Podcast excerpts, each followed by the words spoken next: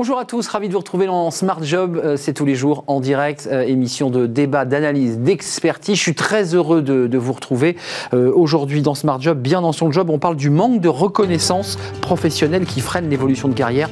On en parlera avec le directeur général de Workday. Il est notre invité. Smart et Réglo, les conséquences des maladies professionnelles, les enjeux pour les salariés, mais aussi pour les employeurs. On fera le point avec une avocate dans quelques instants. Fanny Griesmer et sa pause café, toujours avec un ou deux mots anglais que personne ne connaît, le nudge. Elle va tout nous expliquer. J'essaierai d'y voir un peu plus clair sur ce concept. Et puis le cercle RH, on va parler de parentalité. Euh, on en parle beaucoup. Est-ce que c'est un gadget ou un véritable outil d'engagement des, salariés, notamment des femmes, mais pas seulement des femmes, mais aussi des, pères de famille? Ce sera notre débat dans quelques instants dans le cercle RH. Voilà le programme de Smart Job. Tout de suite, c'est bien dans son job.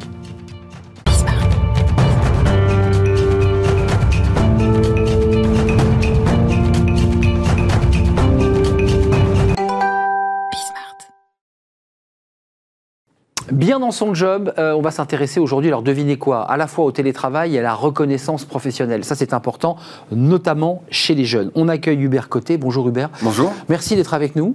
Vous avez euh, bravé les, embouteillages de la capitale parisienne. Euh, directeur général France de Workday. Alors, Workday, c'est une entreprise américaine qui est spécialisée dans les applications cloud dans le domaine des ressources humaines et de la finance. Tout à fait. Euh, vous vous êtes intéressé euh, à des sujets passionnants. Alors l'étude date de quelques mois, mais je dirais qu'elle n'a elle a pas pris une ride euh, sur neuf pays, c'est bien oui, cela Neuf pays en Europe. Qu'est-ce que vous avez voulu savoir et sonder bah, chez, Workday, on, a, on, est, comme vous l'avez dit, un, acteur de, de, la fonction ressources humaines, notamment. Donc on est quand même dans tout ce qui a trait à à la vie euh, des collaborateurs chez nos clients. Et puis, euh, une des premières valeurs, enfin la première valeur chez Workday, c'est euh, prendre soin de ses collaborateurs.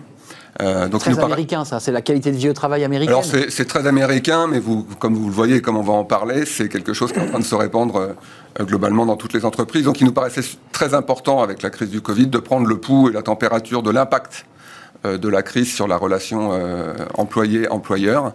Et donc on a décidé de mener cette étude avec une, société Yonder, qui est une société d'enquête et de consulting européenne, sur neuf pays, ouais, ça, intéressant. Euh, chez des entreprises de plus de 250 salariés.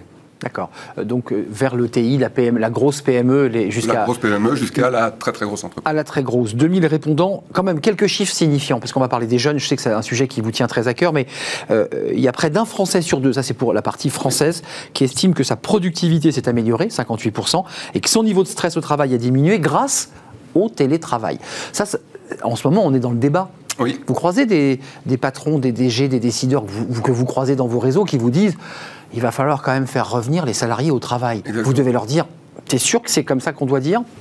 Alors, euh, ils sont tous convaincus que le monde sera hybride. Hmm. Donc ça, cette idée-là a fait son chemin. Maintenant, c'est comment on réorganise l'hybride? Euh, on a démontré, mine de rien, avec le télétravail, que les entreprises ont continué à, à opérer. Euh, voire certaines ont continué à performer euh, de manière significative. Euh, donc la question peut se poser de est-ce qu'on peut rester dans ce modèle à distance de manière totale? Alors c'est ni le souhait des patrons qui, ont, qui souhaitent faire revenir leurs employés au bureau, c'est d'ailleurs pas le souhait des collaborateurs d'être dans un mode complètement euh, télétravail. Mais pas 100% bureau. Alors pas 100% bureau. Donc maintenant, c'est qu'est-ce qu'on définit comme règle du jeu pour revenir au bureau? Donc là, moi, ma conviction, c'est que je pense qu'il va falloir recréer des, des moments forts il va falloir sacraliser un peu la collaboration. Euh, et donc on ne fera pas tout au bureau, on va réorganiser l'agenda en fonction des, des priorités. Euh, et on est tous en train de travailler, euh, nos clients et nous y compris, sur quels vont être les, critères et les règles du jeu pour que les gens reviennent au bureau et trouvent du sens à revenir au bureau. Ouais, c'est toute la question du sens. Il y a un autre chiffre signifiant, parce que le débat des jeunes, vous qui êtes directeur général, vous pensez évidemment l'avenir de votre entreprise, le recrutement, la manière dont vous allez les accueillir. 35% de ces jeunes Français, Français 18-34 ans, se disent inquiets de l'impact de la crise sur leur perspective d'évolution professionnelle.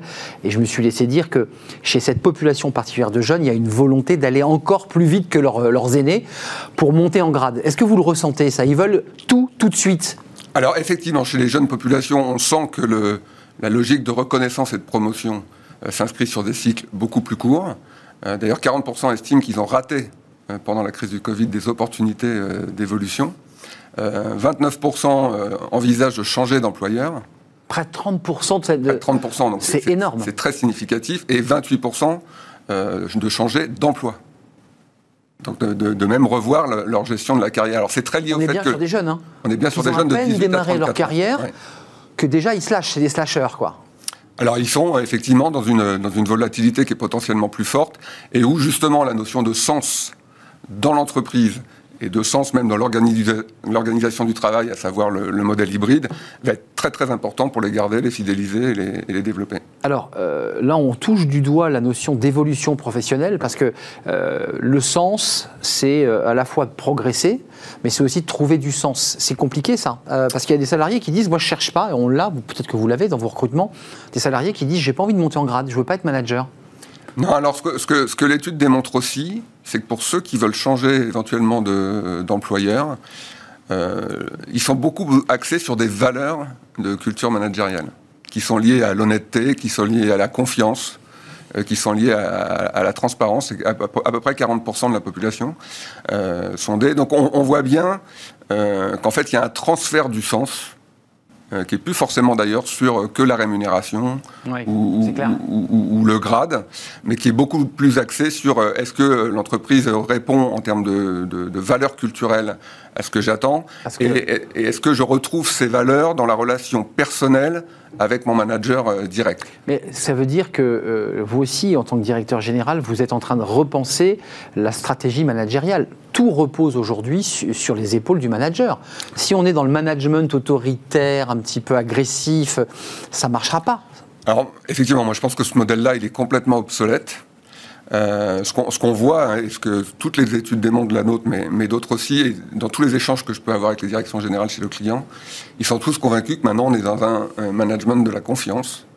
Euh, donc il va passer d'ailleurs par la confiance du modèle hybride télétravail, c'est-à-dire que ben, j'ai pas besoin euh, d'inspecter, de contrôler ce que fait mon collaborateur tout le temps. On a besoin de même s'il est à distance. Alors, on a besoin de manager plus, que, plus, que, jamais. Plus que jamais. Plus que jamais. Sur des leviers très différents, moins de, de management, on va dire, opérationnel sur le contrôle de la performance au quotidien, mais plus sur l'inspiration, sur le développement personnel et une culture interpersonnelle euh, très qualitative. Donc le, mot manager, c'est encore le bon mot là? Parce que manager, ça donnait quand même le sentiment de quelqu'un comme ça qui, qui contrôlait, qui supervisait, qui pouvait même convoquer, qui pouvait tirer les oreilles, enfin tout ça est un peu l'entreprise du 20e, mais n'empêche que c'est encore le bon mot là, le manager, avec tout ce qu'on entend. Les salariés veulent du sens, euh, veulent qu'on les écoute, ils veulent de la bienveillance, ils veulent de l'honnêteté. J'ai l'impression que c'est plus le bon mot. Alors, c'est, ça reste un manager, parce que ça reste la personne à qui, à qui on reporte. C'est mon chef, quoi. Alors, ça reste mon chef. Euh, par contre, dans la relation hiérarchique, c'est beaucoup plus basé sur des notions de leadership, de, de mentoring, de coaching euh, que sur du euh, contrôle opérationnel de l'activité au quotidien. Et aussi d'autonomie, si je peux me permettre. Le salarié a aussi, on le voit d'ailleurs, 36% des employés interrogés se sentent prisonniers dans leur poste actuel en raison de la crise économique. Alors il y a la notion de je suis prisonnier parce que je peux partir, mais il y a aussi je suis prisonnier, voilà, je suis un peu enfermé dans mon poste. Exactement. Et ben, c'est tout, c'est un, un, pourcentage qui est complètement en ligne avec leur, leur sentiment d'avoir raté des, des opportunités d'évolution et que la crise a freiné euh, leur progression dans l'entreprise. Et donc le seul moyen de contrecarrer euh, ça, euh, bah, c'est de, déplacer quelque part l'engagement collaborateur à l'entreprise sur, des valeurs euh, managériales assez différentes. Avant de nous quitter, vous avez vos clients, évidemment ceux que vous accompagnez euh, Workday, puis vous êtes aussi à la tête d'une entreprise, donc vous, vous, faites euh, redescendre toutes ces idées-là à votre RH en disant fais attention, maintenant dans les recrutements, il faut vraiment travailler sur les soft skills, sur l'attitude de, la personnalité et pas uniquement sur ses compétences techniques.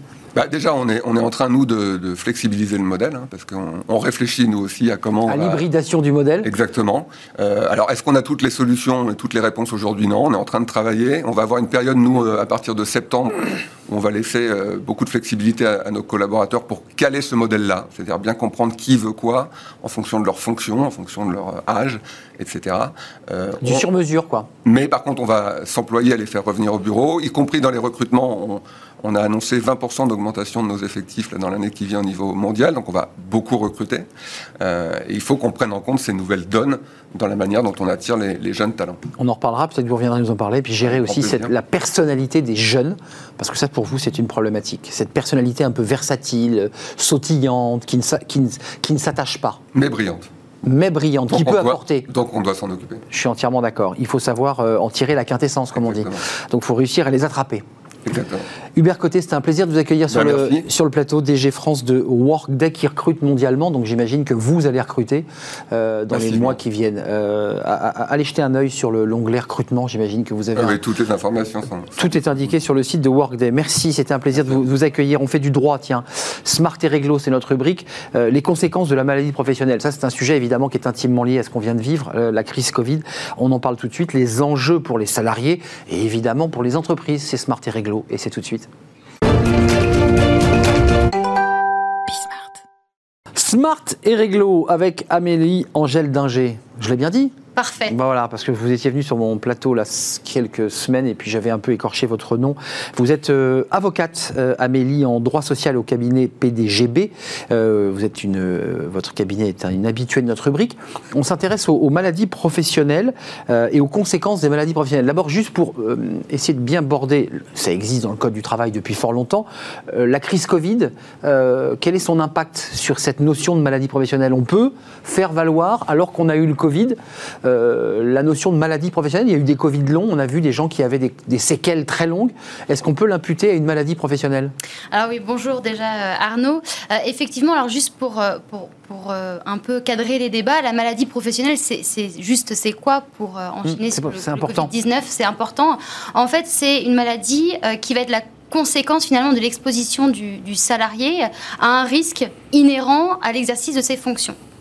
Et effectivement, la question s'est posée lorsque l'on est confronté finalement à ce Covid-19 dans euh, l'exercice de ses fonctions, est-ce que ça peut être considéré comme maladie professionnelle Oui. Et on a un décret du 14 septembre 2000, euh, 2020 qui a répondu finalement à cette question, qui a intégré parce que euh, on a un tableau finalement une nomenclature euh, de- par arrêté, voilà. Ouais, hein. On va avoir un tableau avec les maladies professionnelles qui vont être euh, reconnues comme telles, une présomption finalement euh, de, de reconnaissance de maladie professionnelle.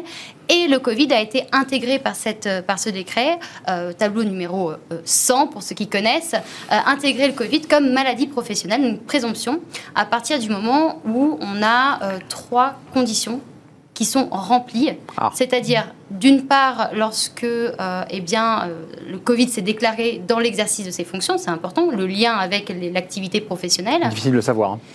Effectivement. Euh, et puis, on a le deuxième point, alors tout ce qui est finalement euh, euh, les, soignants ou ces personnes finalement qui sont confrontées en permanence au Covid-19, eh bien, forcément, ça va être assez facile finalement de, de- de- reconnaître la maladie professionnelle. Le deuxième point, c'est d'avoir fait des analyses. Évidemment, biologique, scanner, euh, ou finalement un historique clinique qui permettrait d'établir finalement euh, le Covid-19. Et un point aussi important, c'est euh, d'être soit sous oxygène, soit euh, d'avoir été Un ventilé. Exactement, pour pouvoir reconnaître la maladie professionnelle. Donc c'est inclus, mais il y a évidemment des caractères restrictifs, enfin des règles précises qui cadrent tout cela. Quand la maladie est reconnue, selon cette nomenclature, elle est reconnue maladie professionnelle, quelles conséquences cela a sur la, la vie du, du salarié? Alors, évidemment, ça impacte l'état de Sa santé, santé. c'est sûr. Et puis, un deuxième point, ça va aussi impacter au niveau financier. Ça va avoir un impact financier. Alors, d'une part, on va avoir une prise en charge à 100% de tout- tous les actes médicaux. On va avoir aussi eh bien, des indemnités journalières qui vont être plus élevées qu'une simple maladie. Et puis, on va avoir aussi euh, ce qu'on appelle euh, un taux d'incapacité permanente ou partielle ou totale. Décidé par un médecin expert Par la CPAM. La CPAM. Exactement. Et en fonction, et si on prend par exemple un, un exemple euh, d'un salarié qui va euh, avoir un taux d'incapacité inférieur à 10%, on va, avoir, on va être sur un capital qui va être alloué par l'employeur, qui sera par exemple 9%, 4200 euros, qui sera à la charge, in fine, de l'employeur. Autre exemple, si on est sur un taux d'incapacité par exemple à 79%, C'est pas mal, c'est beaucoup. qui est énorme, Oui. euh, qui, euh, pour un salarié qui touche annuellement 50 000 euros, on va avoir là, non pas sous forme de capital, mais sur rente annuelle, 28 500 euros à la charge, encore une fois, de l'employeur. Donc l'impact est très important pour l'employeur. Une question pratique, euh, maladie professionnelle reconnue, l'entreprise euh, évidemment doit mettre la main au, au- au portefeuille. Parfois il arrive que des salariés puissent continuer malgré tout à avoir une activité professionnelle. Ils ne sont pas toujours en incapacité totale. Alors ça, on est sur euh, finalement après consolidation de l'état de santé du salarié. Exactement. Donc c'est-à-dire qu'au bout d'un an, euh, il peut revenir, mais dans des conditions particulières. Alors attention, oui, il peut revenir si visite médicale il y a eu. visite de reprise. De reprise par le fameux médecin de la CPM. Médecin du travail. Médecin du travail qui l'autorise à reprendre le, travail. Effectivement. Donc soit il est déclaré finalement apte à exercer son métier, soit il est euh, déclaré inapte. Et là, on va être sur un autre terrain, celui de l'inaptitude, où on va avoir des conséquences, notamment avec la reconnaissance de la maladie professionnelle. Puisque le caractère professionnel, s'il est reconnu et qu'on va avoir une inaptitude, eh bien, le Code du travail, justement, va nous indiquer que les indemnités, par exemple, sera doublées euh, en cas de licenciement. Donc, on va avoir aussi, finalement, sur le pan droit du travail et non plus uniquement sur cette sphère sécurité sociale, un impact qui est considérable aussi pour l'employeur. Justement, j'allais vous poser cette question, euh, ce sera notre dernière partie. Les impacts financiers, alors vous les avez évoqués, évidemment, c'est à la charge de l'entreprise. Euh, est-ce que l'entreprise, un peu comme pour les maladies euh, professionnelles, elle a des, taxes supplémentaires lorsque ben, on découvre qu'elle a beaucoup, beaucoup de salariés? Je pense à l'accidentologie, mais là, est-ce que sur les maladies professionnelles, c'est la même chose? Alors effectivement, on est sur euh, la maladie professionnelle va avoir un impact sur ce qu'on dit le taux ATMP, le compte employeur. Alors à ceci près, dans le cadre du Covid, il faut savoir que euh, hmm. c'est un, coût qui va être mutualisé entre les entreprises. C'est ce qui a été euh, notifié par arrêté en bah octobre 2020. Comment savoir? Voilà, bah effectivement. Et donc, on a les pouvoirs publics ont décidé de mutualiser finalement le coût de cette maladie professionnelle, mais pour le reste, effectivement, ça a un impact considérable sur le taux, le compte employeur. Euh, en matière de, de, conseils euh, aux employeurs, qu'est-ce que vous leur conseillez? Parce qu'il y a des secteurs d'activité où on sait qu'il y a à la fois un taux d'accidentologie, mais aussi un taux de maladie professionnelle dans des secteurs exposés à des produits chimiques. Qu'est-ce qu'elle peut faire l'entreprise? Effectivement, et puis alors euh, produits chimiques, mais aussi tout ce qui est risques psychosociaux qui se développent de plus en plus. Directement lié au Covid d'ailleurs. Effectivement, et donc ça, eh bien, il faut mettre en place euh, au sein de l'entreprise des mesures qui, pour préserver finalement la santé et la sécurité euh, des, de ses salariés, notamment qui passent aussi par le biais des formations qui sont très importantes pour finalement apporter aux salariés des, des, des, des, notions, finalement les, les sensibiliser sur ces types de maladies. Et prouver que l'entreprise, si je peux me permettre, a bien mis en place des mesures pour garantir la sécurité, qui est une règle élémentaire. Voilà, et éviter derrière un contentieux en faute inexcusable. C'est ça, parce que le salarié pourra considérer que sa maladie est directement liée aux conditions de travail parce qu'il a été exposé anormalement, on est d'accord C'est ça, que l'employeur avait connaissance du danger. Du danger mais qui ne lui a donné. bien fait pour pouvoir euh, pallier euh, à, ce, à ce danger. Évidemment, on pense à l'amiante, enfin, je veux dire, on pense à ce débat, à, ce, à cette affaire de, l'amiante, mais il y a d'autres sujets, euh, d'autres matières chimiques, par exemple, qui sont excessivement dangereuses. Effectivement. Bah, par rapport à l'amiante, alors c'est un point qui est assez intéressant. Pourquoi? Alors, on a parlé de la faute inexcusable. Finalement, le salarié qui va se voir reconnaître une maladie professionnelle va être indemnisé de manière forfaitaire. Et pour pouvoir être finalement indemnisé pour les préjudices réellement subi. Donc on a cette histoire de faute inexcusable mmh. peu engagée. Et pour le cas particulier de l'amiante, justement, eh bien, les pouvoirs publics ont mis en place un fonds de garantie parce que finalement, les, salariés qui, euh, qui, ont été euh, confrontés à l'amiante ont eu des préjudices beaucoup plus importants que, euh, que, certaines autres maladies. Et donc, le fonds de garantie va venir finalement pouvoir réparer. Les aider. Voilà, réparer L'État est, intervenu. Euh, merci Amélie Angèle Dinger, avocate en, droit social au cabinet PDGB. C'est un vrai plaisir de vous accueillir. La suite, euh, je ne sais pas si vous connaissez le mot, le nudge. Non. Bah, vous ne connaissez pas? Non. Eh ben, c'est l'occasion d'écouter la chronique de Fanny Griesmer. Elle a toujours un ou deux petits mots en anglais cachés comme ça dans sa poche. Elle va nous présenter qu'est-ce que c'est euh, le nudge. Bah, elle nous explique tout. C'est la pause café.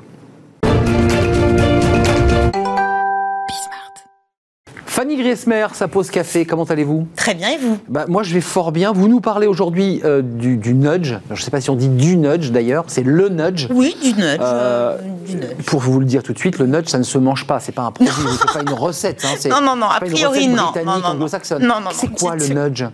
Bah, En anglais, ça veut dire coup de coude. Ah. Hein, c'est ce petit geste que l'on fait pour inciter quelqu'un à faire attention à ce qu'il va dire ou faire, mais c'est aussi euh, et surtout ce petit geste que l'on donne pour pousser gentiment quelqu'un dans la bonne direction. Manager sans donner d'ordre, c'est là toute la promesse du nudge appliqué aux ressources humaines.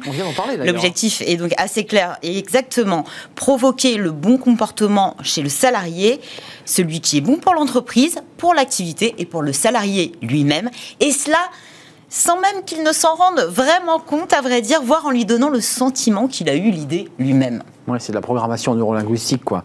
C'est très, proche. Ouais. C'est très très proche. Ça vient d'où ce nudge? Alors le nudge, c'est un concept théorisé par euh, deux Américains, Richard Taylor, qui est économiste à l'université de Chicago, et Cass Sunstein, professeur à l'université de Harvard. Il popularise le nudge en 2008 dans un livre qui devient rapidement un best-seller, Nudge, la méthode douce pour inspirer la bonne décision. Le succès est tel que Richard Taylor reçoit le prix Nobel d'économie en 2017. Alors, le nudge est en réalité un outil, l'outil d'une doctrine assez contradictoire, vous allez le voir. Il s'agit du paternalisme libertarien. Eh oui. Alors pour faire simple, l'État ou les décideurs seraient les pères de tous et conduiraient les individus vers les directions qui promeuvent leur bien-être. Hum, euh, donc on serait incapable d'aller dans le sens de notre propre bien-être. C'est un peu la théorie des libertariens. On est libre de faire ce que l'on veut, l'État nous oppresse. Quoi. Exactement. Alors c'est la, la- la psychologie, en tout cas euh, comportementale, qui nous le dit. Nous sommes tous des êtres irrationnels. Nous faisons les mauvais choix. À cause de quoi? À cause des biais cognitifs. Un exemple, par exemple, la peur de perdre supérieure à l'espoir de gagner. Alors il faudrait nous aider, oui. Mais puisqu'il est dit libertarien, le paternalisme cherche paradoxalement à préserver la liberté de choix.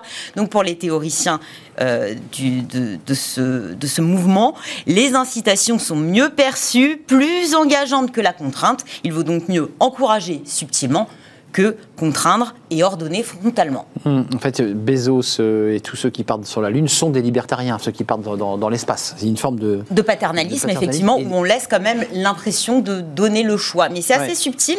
Concrètement, Qu'est-ce que ça donne? Ben, Il y a des applications diverses et variées, notamment dans les RH, nous allons le voir. Mais vous connaissez certainement cet exemple, c'est le plus connu du grand public. Euh, assez spécial, il met en scène des mouches, de fausses mouches coulées, euh, collées euh, au fond des urinoirs de si l'aéroport d'Amsterdam Schiphol pour aider euh, justement Ouais, c'est les hommes à viser juste.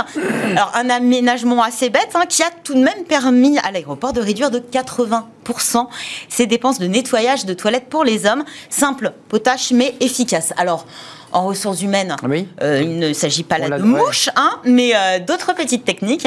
En fait, ça, ça, ça se fond à l'environnement aussi de travail. On a des applications euh, assez euh, concrètes qui ont vu le jour euh, ces dernières années, parce que bien sûr, les RH et les ressources humaines, bah voilà, commencent à regarder de très très près la méthode, une alternative au bâton et à la carotte, et puis aussi un levier de performance des équipes. Alors par exemple, on va trouver l'aménagement de l'espace de travail. On en Ouais. parlait récemment avec le Flex Office pour favoriser l'esprit d'équipe. Il y a aussi la proposition de choix par défaut, oui, comme paramétrer par défaut le recto verso, verso sur votre imprimante, agaçant. voilà pour vous faire économiser bien sûr du papier. Un autre exemple que je trouve assez intéressant, au Royaume-Uni, pour s'assurer que les collaborateurs économisent en prévision de leur retraite, eh ben, certains employeurs inscrivent automatiquement les employés dans un régime de retraite plutôt que de les, les- les laisser choisir ou non d'adhérer. hein. Donc en fait, vous pouvez choisir de vous désengager, mais pour ça, il n'y a aucun nudge qui vous incite à le faire. Oui. Puis bah, d'autres entreprises, on va mettre plutôt en avant le bénéfice. euh, plutôt qu'imposer une action. Par exemple, on va afficher les économies euh, d'énergie euh, réalisées par les entreprises qui, qui encouragent à la fermeture des, des ordinateurs en partant le soir, Ouais, plutôt que d'obliger les salariés à le faire. Ce sont voilà des, des Ouais. petits... euh, Des petits trucs. c'est- presque subliminal, j'ai envie de vous dire. hein. Donc on, on Bon, il y a quand même une main qui, qui réfléchit à tout ça. quand une main invisible, celle du ça. manager, Ouais, bien sûr. Mani- qui manipule ou qui est vraiment dans la bienveillance? Alors, bah, c'est là tout le débat. hein. Bienveillant, manipulateur. Alors, c'est vrai que pour ces adeptes, hein, on y voit davantage de la bienveillance. Euh, ça permet d'accompagner avec douceur la performance de l'entreprise.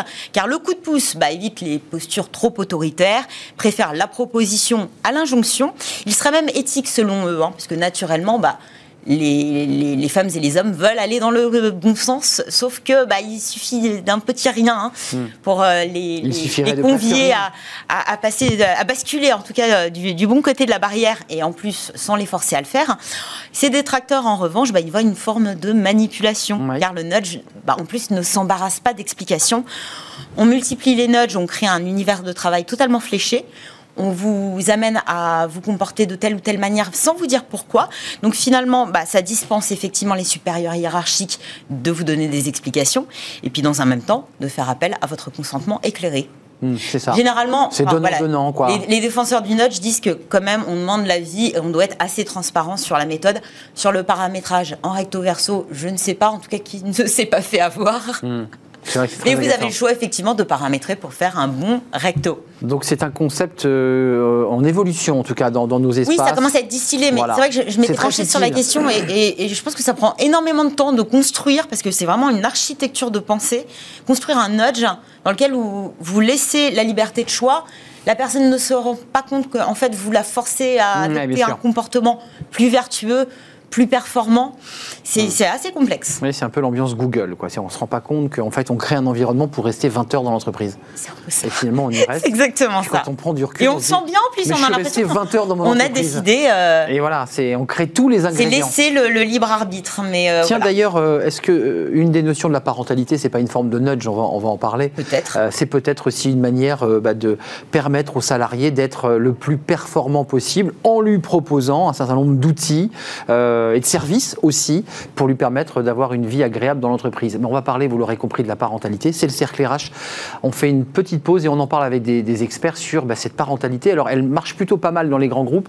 Qu'en est-il dans, les PME et les entreprises de, taille intermédiaire? C'est peut-être un peu plus compliqué, encore que la loi, l'État s'en est mêlé avec les 25 jours eh bien, de, de congés pour les, les pères qui viennent d'être papa. On en parle, c'est la parentalité, c'est juste après cette pause.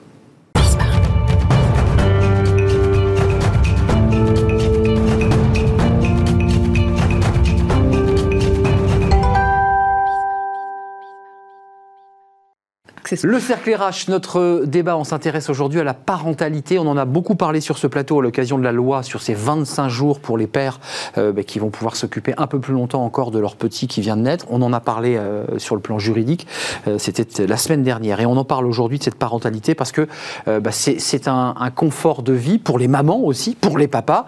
c'est aussi un levier de performance. Ça, c'est pas forcément facile à démontrer, mais on va essayer de vous en parler très concrètement sur ce plateau. Tiffaine Mayol, merci d'être avec nous. Vous êtes consultante en parentalité et équilibre des vies en entreprise et auteur de ce livre La parentalité en entreprise expliqué à mon boss, édition Kawa. Euh, je, présente euh, Françoise Cardozo parce que vous travaillez beaucoup ensemble, vous vous connaissez bien. Je dirais que vous êtes la main dans la main sur ce, sur ce sujet. Vous êtes Health Innovation chez Danone, qui est une très grande entreprise.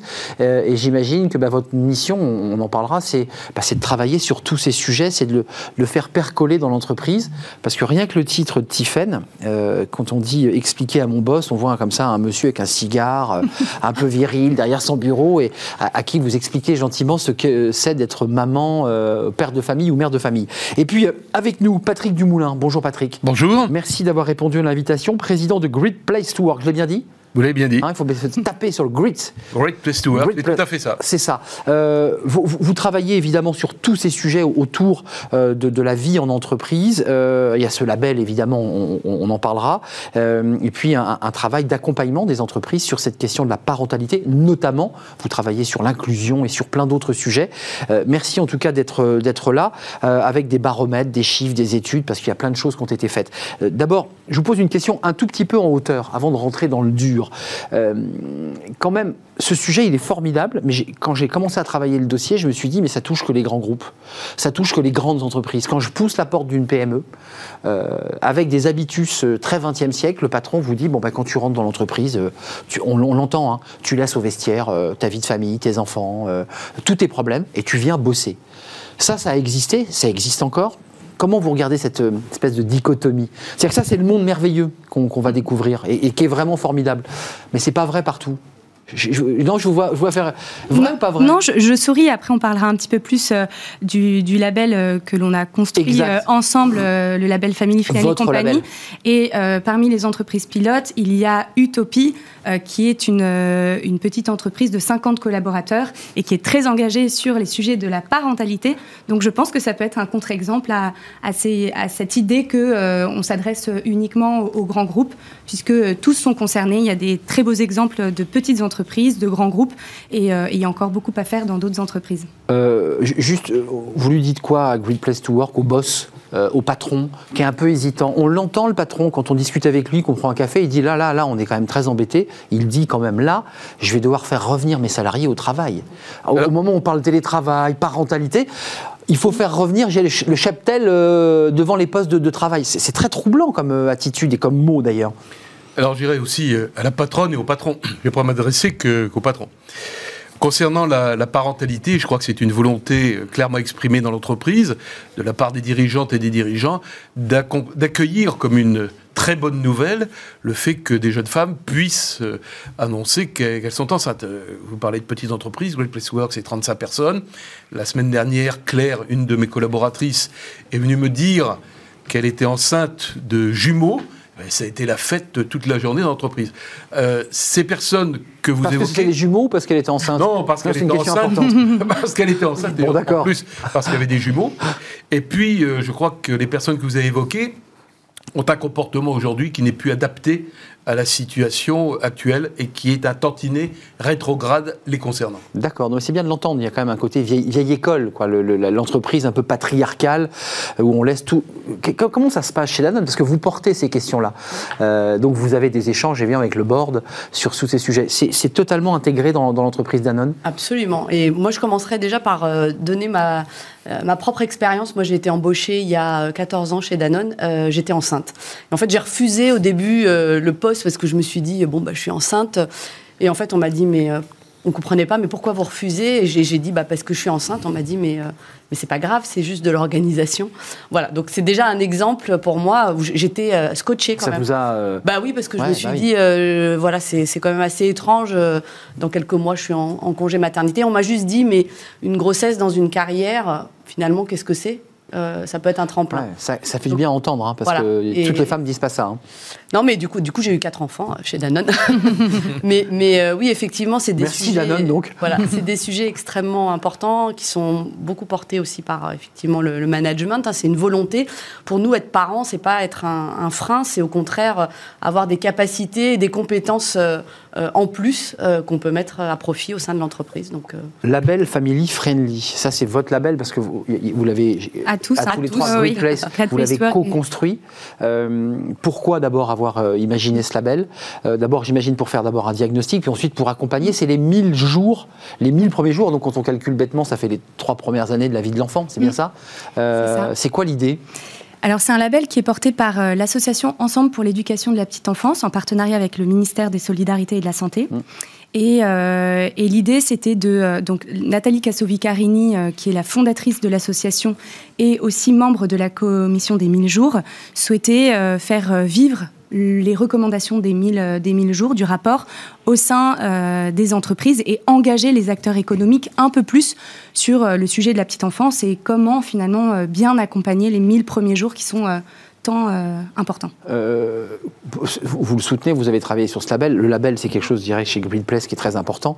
Euh, c'est quoi l'utilité? C'est de, de, dire aux entreprises, bah, il y a celles qui, qui vraiment s'engagent, et puis il y a celles qui ne sont pas labellisées et qui, bah, qui sont un peu à la traîne. Parce qu'on va parler des leviers de performance. Il faut quand même comprendre que ça a, ça a une utilité de performance dans l'entreprise.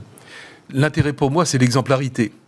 Donc, euh, c'est montrer à l'ensemble des entreprises qu'en fait, euh, faire œuvre commune pour, euh, dans une optique aussi nationale extrêmement importante.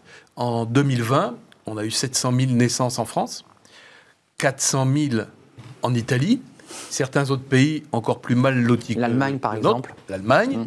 la Bulgarie en 1980, c'est 9 millions d'habitants, c'est moins de 8 millions maintenant, et une projection en 2050 de 5 millions et demi.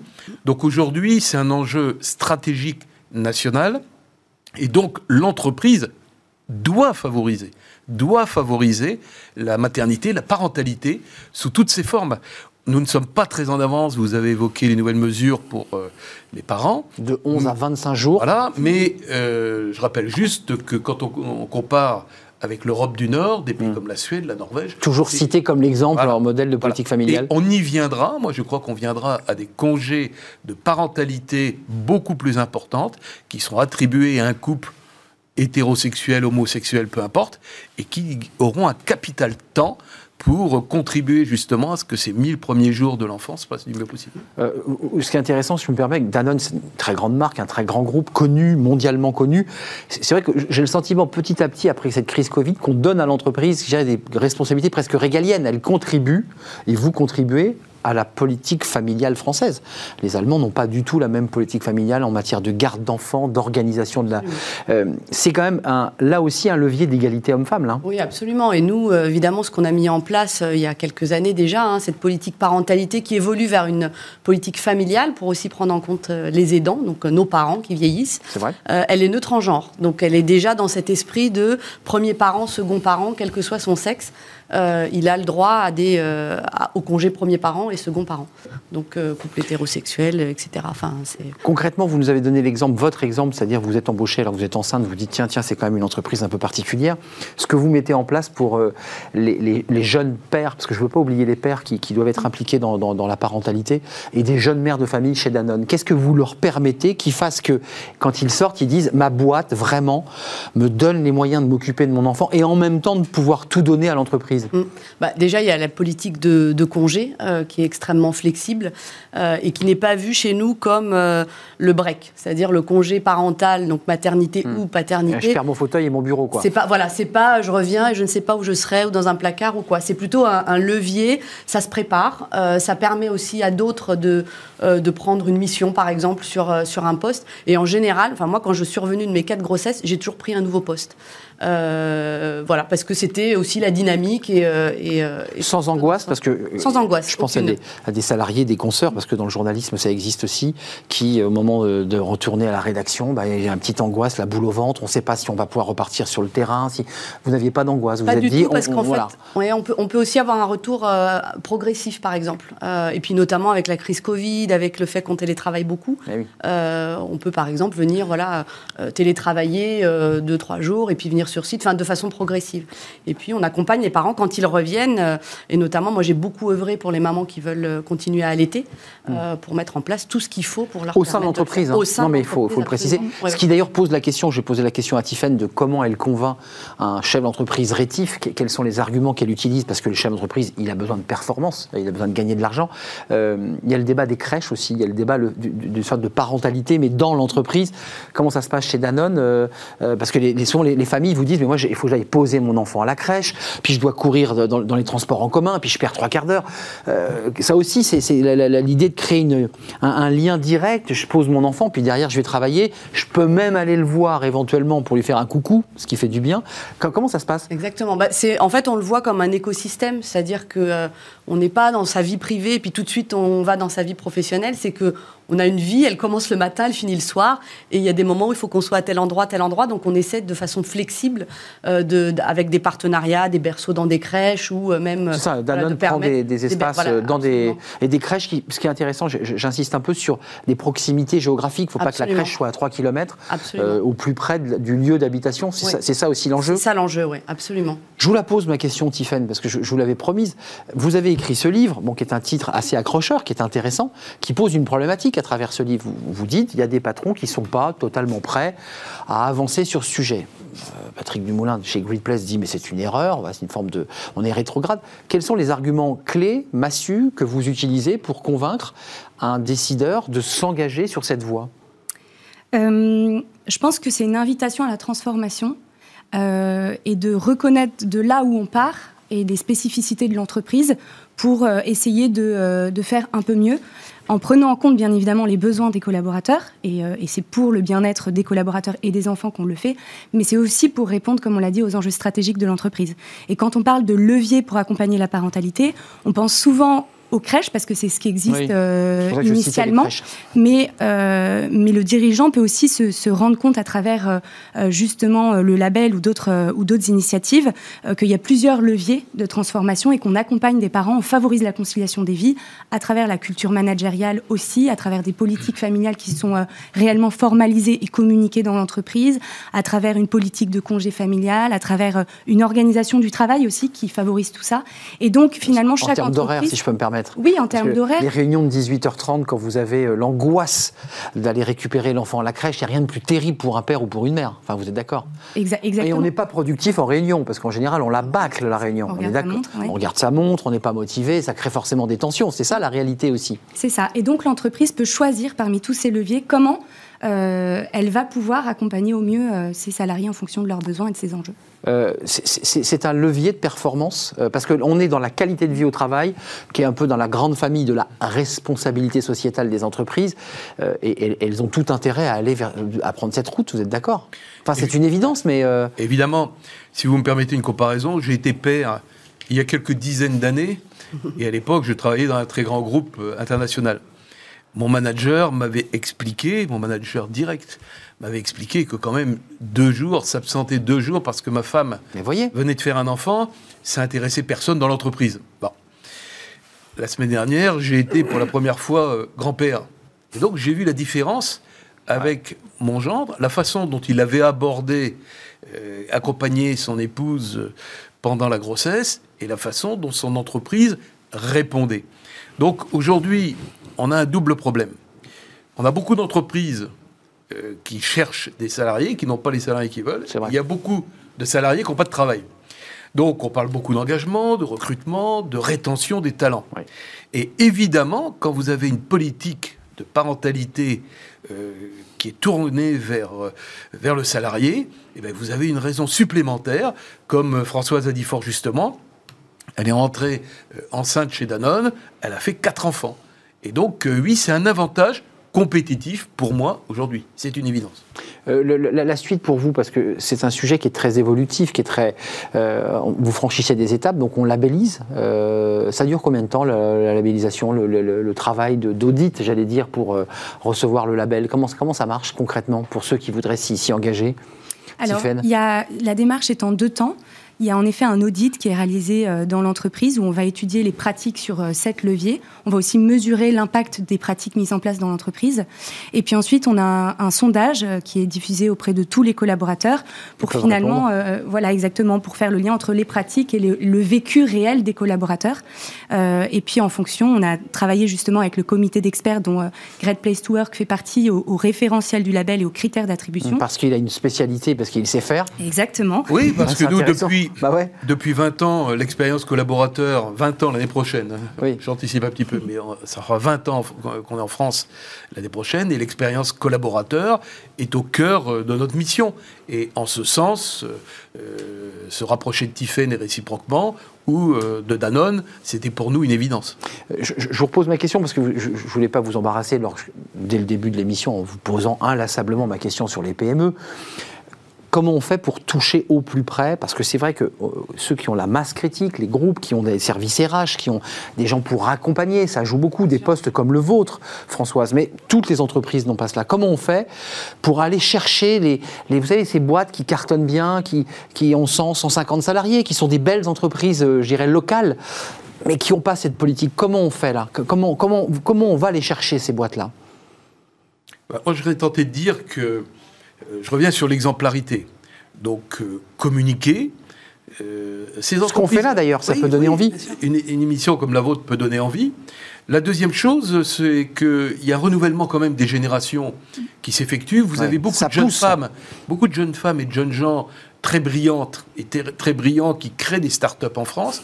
Et je peux vous dire que il ou elle monte vite en nombre de salariés et que la question de la parentalité vient au cœur des réflexions des salariés rapidement. Aussi, euh, c'est lié à l'équilibre vie professionnelle euh, vie privée et aussi à l'équilibre femme-homme. Donc euh, le tout concorde à faire avancer les choses. Et, moi, et moi, je dirais, nous, effectivement, on est un grand groupe. Euh, on se veut évidemment d'être reconnu. On fait énormément de choses, mais on veut inspirer aussi. Euh, et même si on a, on a des filiales dans des pays qui sont petites, hein, euh, et en fait, notre objectif, c'est de, labelliser toutes, toutes nos filiales. Vous allez jusqu'aux filiales de pays bien sûr. moins avancés que la France? Oui, absolument. Et c'est ce qu'on a fait avec notre politique parentalité. On l'a déployée dans plus de 55 pays. Et évidemment, on la localise parce qu'il y a le contexte local, il y a la culture, il y a la législation. Et il y a des, il y a des pays où c'est voilà, plus facile familiale, on va dire. Euh, la, suite pour vous, c'est quoi le, combat suivant là? Parce que euh, on voit qu'il y a une transformation. J'imagine que vous, vous, le ressentez quand vous allez rencontrer ces entreprises. J'ai le sentiment qu'on est en train de vivre. Alors, je pèse mes mots, mais une forme de révolution euh, du travail et du rapport au travail. Est-ce que vous le ressentez? Complètement.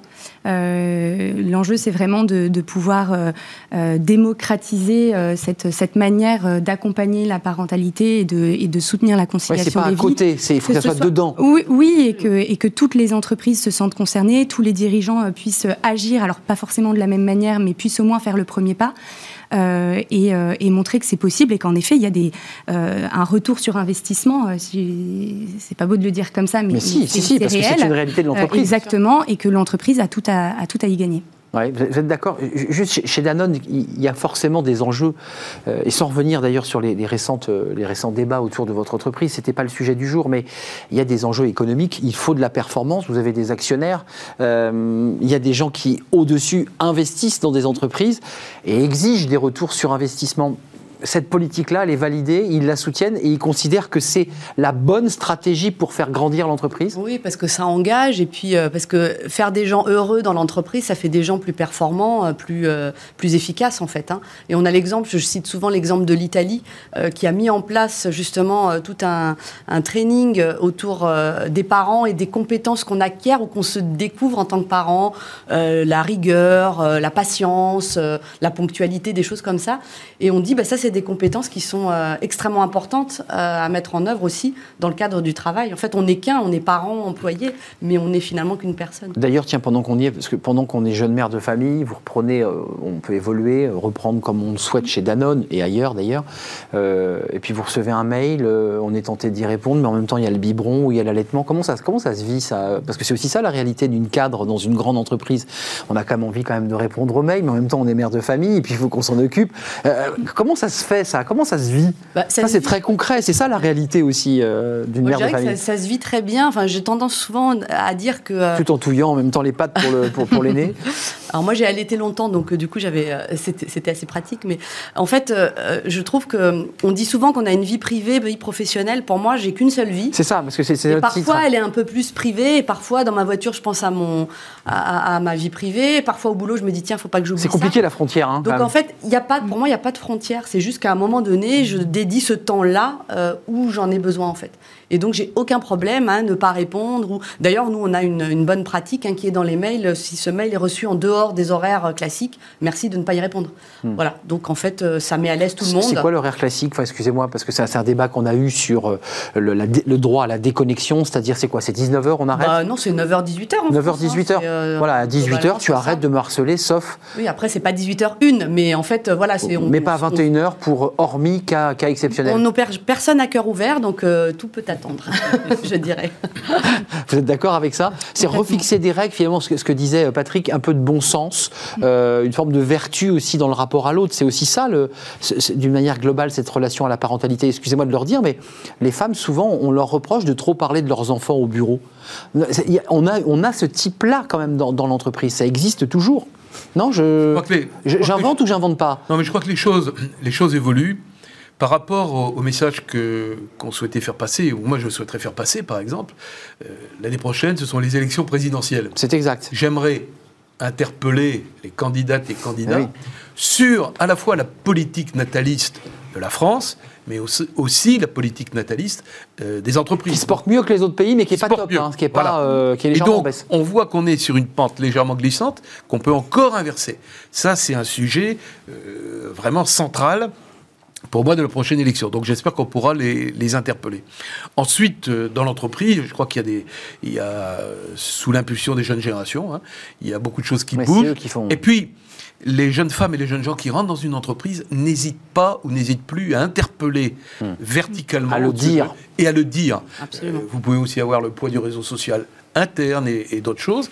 Et ils n'hésitent pas à interpeller. Donc il y a une pression qui vient de la base, j'allais dire, de des femmes elles-mêmes, hein, ou les hommes d'ailleurs. Une prise en compte, une prise en compte de, leurs intérêts euh, de papa et de maman, et des, aidants aussi, comme Françoise, tu l'as si bien dit. Et donc euh, aujourd'hui, euh, des dirigeantes et des dirigeants qui resteraient sourds à ces messages risquent surtout de perdre des salariés. Hum, ça devient un critère hein, de choix hein, d'une entreprise. Mais comme quand on va dans un restaurant et qu'il y a le petit logo perso, on sait qu'on peut rentrer Ou un label bah. particulier d'une certaine cuisine, euh, euh, avec des produits frais et français. Exactement. On se dit, tiens, je vais y aller, parce que effectivement, c'est un élément aussi d'engagement et de rétention des talents, parce que certains vont bouger. Euh, Évidemment. C'est ça aussi l'enjeu, c'est de garder les meilleurs, parce que c'est un des éléments. Il y a plusieurs éléments. Il y a le vôtre, la parentalité, puis il y a aussi le télétravail, si je peux me permettre, qui est un autre élément qui vient se greffer à cette question, peut-être d'ailleurs euh, la question de la parentalité. Bah, c'est sûr que le télétravail euh, floute ses, frontières bah et, amène de nouvelles, de nouvelles, de, un nouveau sujet autour de la parentalité. moi, ce que, que je pense important, c'est euh, c'est aussi l'exemplarité des dirigeants réellement. C'est que au-delà de toutes les politiques, pas de la com. Qu'est-ce que voilà, qu'est-ce que les dirigeants s'autorisent à faire? Est-ce que réellement euh, mon manager euh, s'octroie de, de, partir un peu plus tôt pour aller chercher ses enfants à l'école? Oui, on n'aurait pas de dire depuis... cette exemplarité vaut, vaut mieux que, que, toutes les politiques. On dit que dirigeants et managers, hein, Tiffany. Vous avez remarqué, on ne dit pas dirigeante et manageuse. On l'a peu dit aujourd'hui. Oui, oui. Il y en a quelques-unes des manageuses, quelques-unes quand même. Et c'est ça, celui qui montre l'exemple, qui, qui, dit mais moi, je suis désolé, à 16h30, j'ai réunion avec mon l'instit et je vais y aller. Mais ça déculpabilise. Et de pas hésiter à le dire. Moi, je sais que mon boss, oui, il, il va dire, bah là, je dois m'occuper de mon de mon fils, il euh, faut que j'y aille en fait. Bon, c'est un grand, hein, mais peu importe en fait, à tout âge, on a besoin d'être parent. C'est démystifier en fait le sujet. En fait, il y a un, peu, il y a un peu une pudeur, euh, il y a un peu une sorte de honte dans cette espèce d'univers un peu patriarcal. On n'ose pas, comme si on allait fendre l'armure pour, pour dire je m'occupe de mon enfant. Et en fait, il faut l'assumer. Oui, pour une raison très simple, c'est qu'en France, on a été, euh, dans beaucoup de grands groupes et même d'autres, euh, des adeptes du présentéisme. Exactement. Et donc, un moment, euh, on, doit s'interroger, on doit s'interroger sur la productivité et l'efficacité d'une ou d'un salarié après 18 heures. Et quand il a fait 9 heures, ben c'est comme euh, s'il avait fait un effort sportif de longue durée. Il ne faut pas s'attendre à ce qu'il batte des records dans la dernière ligne droite. Donc, euh, un temps de travail et un temps de vie équilibré, ben finalement, ça va servir l'entreprise. Mm, mm. Euh, avant de nous quitter, la belle Family Friendly, j'imagine que vous êtes labellisé. On est en train. Ah, vous êtes en train, d'accord. Ils sont pilotes dans la démarche. C'est vous, parce que forcément, vous ça va. C'est quand le, deadline A priori à la rentrée. Voilà c'est ça. Courant septembre-octobre. Qu'est-ce qu'ils font? Ils, mettent sur leur site internet, il y a un logo, il y a un label, on l'utilise. Qu'est-ce qu'on en fait chez Danone de ce label quand vous l'aurez? Euh, On a un logo. Alors déjà, on va faire, euh, on va le dire parce que je pense que c'est une belle reconnaissance. vous allez communiquer dessus. A priori, on va le communiquer, oui, bien sûr. Et puis, euh, et puis, j'espère qu'on va donner envie à d'autres et on va le faire dans d'autres pays. On espère l'exporter dans d'autres pays parce que Danone, c'est pas eh que en France, évidemment. Donc, il y a déjà des pays très intéressés l'Indonésie, l'Italie, l'Espagne. Enfin, hmm. voilà. la France comme exemple, parce que ça donne aussi à travers ça une forme d'exemplarité de la France. Absolument. À travers Danone, qui est, mm. une, qui est une marque évidemment connue mondialement mm. et, très connue en France. Euh, combien d'entreprises ont commencé à faire toc-toc euh, au label en disant bonjour madame, je voudrais être labellisée? Aujourd'hui, il y a trois entreprises pilotes, donc Danone, Utopie et Doctolib. Et euh, fin d'année 2021, début d'année 2022, on ouvrira à 10 nouvelles entreprises qui souhaiteront et tout ça, évidemment, euh, en lien avec Great Place to Work. Oui, parce que euh, Great Place to Work, nous, on évalue l'expérience collaborateur, la qualité de vie au travail depuis euh, très longtemps, et ça ne peut que servir l'attractivité des entreprises, le label qui est développé présentement. Merci à vous trois. C'est un vrai plaisir de partager ce moment et de prendre le temps de parler de ce sujet en profondeur. Merci Patrick Dumoulin, président de Great Place to Work. C'est un plaisir de vous accueillir. Merci à Tiffaine Mayol avec ce livre qu'on a vu plusieurs fois, consultante, et puis ce label. Hein. Euh, n'hésitez pas, il y a un site internet, donc tout vous sera expliqué sans aucun problème. Et puis j'ai envie d'aller chez Danone. Moi, vous m'avez donné envie. Bah, euh, merci à Françoise Cardezo, en charge de l'innovation Health Innovation chez Danone, entreprise mondiale. Bah, c'est vrai que c'est une entreprise qui donne envie. Merci à vous trois. C'est terminé. Je suis un peu en retard. Euh, merci à Fanny Griesmer, évidemment. Merci à Pauline Gratel, merci à Emma Benassi pour l'accueil invité. Merci à notre réalisateur Romain Luc et au son euh, Alex euh, pour le son. Merci, je serai là demain en direct. Portez-vous bien d'ici là. Bye bye.